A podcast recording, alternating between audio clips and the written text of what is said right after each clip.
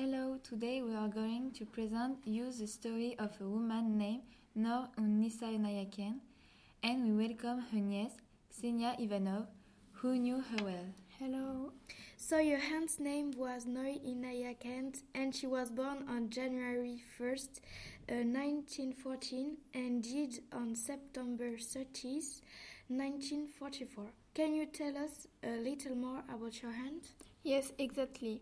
My aunt was born at the Moscow Kremlin in Russia, her paternal ancestry Muslim Sufi princess. And what can you more tell us about the family situation? My aunt had no husband and no children, but she had a brother and a sister, and they all went to school in Notting Hill. Okay, so why and how did your aunt become famous? In the first place, she is famous as a poet, writer, and author of children's. She also made music by studying the harp at the Conservatory of pa Paris in 1930.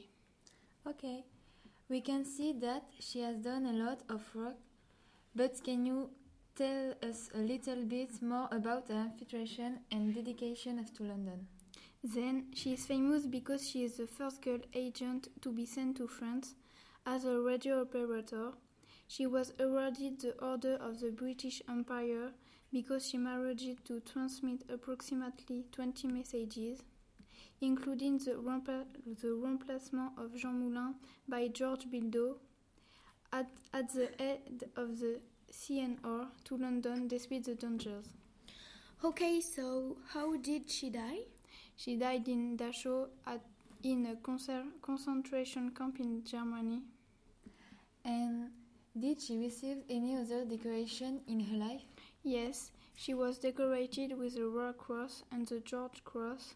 A film, a film was, has also been created about her life in her memory. It's called A Call to Spy. Okay, so thank you so much for your answer. You're welcome. Bye. Bye. Have a good day.